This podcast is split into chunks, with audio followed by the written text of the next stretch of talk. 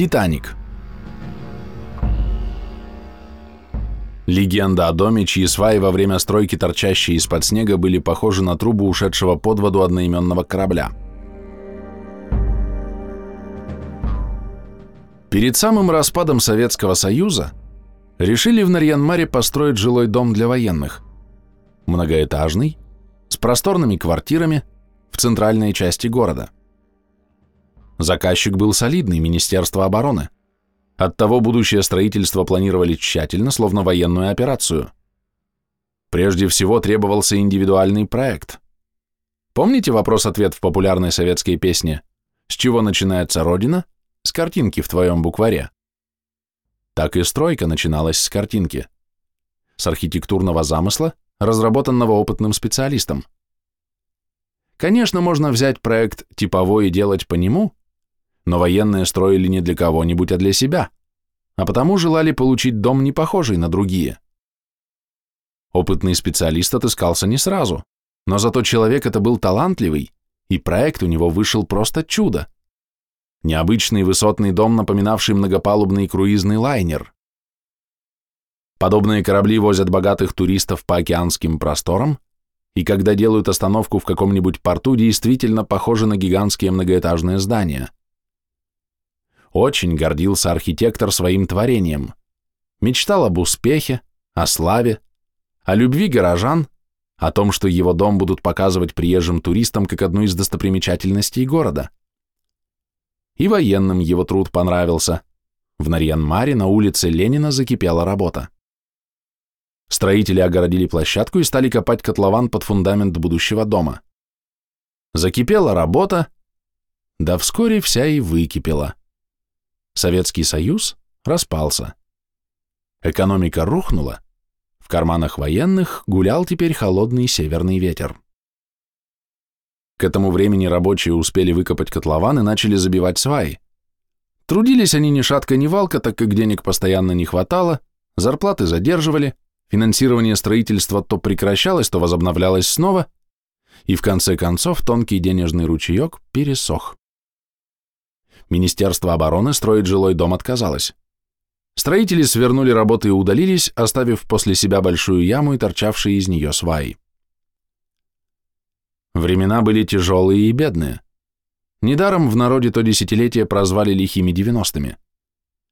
Жилищное строительство, как и другие отрасли экономики, переживало раздрай и упадок. Тысячи объектов по всей стране становились долгостроями, а в некоторых городах они до сих пор остались уродливыми памятниками минувшей эпохи. Стал долгостроем и дом-корабль в центре Красного города. В одну из холодных арктических зим, теперь зимы стали короче и теплее, а в те времена в Нарьян-Маре часто и подолгу стояли трескучие морозы. В городе проездом оказался архитектор недостроенного здания на улице Ленина. Он приехал по своим делам но по-прежнему в его сердце сидел занозой так и не воплощенный в камень и стекло проект дома для Министерства обороны. Надвинув шапку на уши и укутавшись в теплый пуховик, он попросил местных жителей проводить его на заброшенную стройку. Снега в тот год намело больше обычного, и когда процессия добралась до котлована, то увидела одни лишь сваи. Они торчали из-под снега, словно трубы ушедшего под воду корабля. Вот и затонул мой Титаник, с грустью в голосе произнес архитектор. Улыбнулся печально, вздохнул и смахнул рукавицей набежавшую слезу, чтобы не примерзла к щеке. Вслед за архитектором вздохнули и сопровождавшие его горожане. Слово, как известно, не воробей, вылетит не поймаешь. Особенно удачное слово. Недаром любимые народом фразы называют крылатыми. Так с тех пор и стали горожане называть долгострой на улице Ленина «Титаником». Долго лежал «Титаник» на дне котлована. Никто уже не думал, что он сможет когда-нибудь принять на свой борт людей. Никто не знал, что делать дальше с недостроенным домом. Трубы его уныло торчали из земли, напоминая градообразующие роли денег в современном мире и о том, что не все мечты сбываются. Летом вокруг свай вырастала трава, Осенью и весной котлован заливали дожди, а зимой укрывал снег. На заброшенной стройке играли дети середины 90-х, последнее поколение, выросшее без компьютерных игр и сотовых телефонов. Но жизнь тем и прекрасна, что абсолютно непредсказуема. Иногда корабли поднимают с морского дна, а уж стройки в большинстве своем рано или поздно завершаются.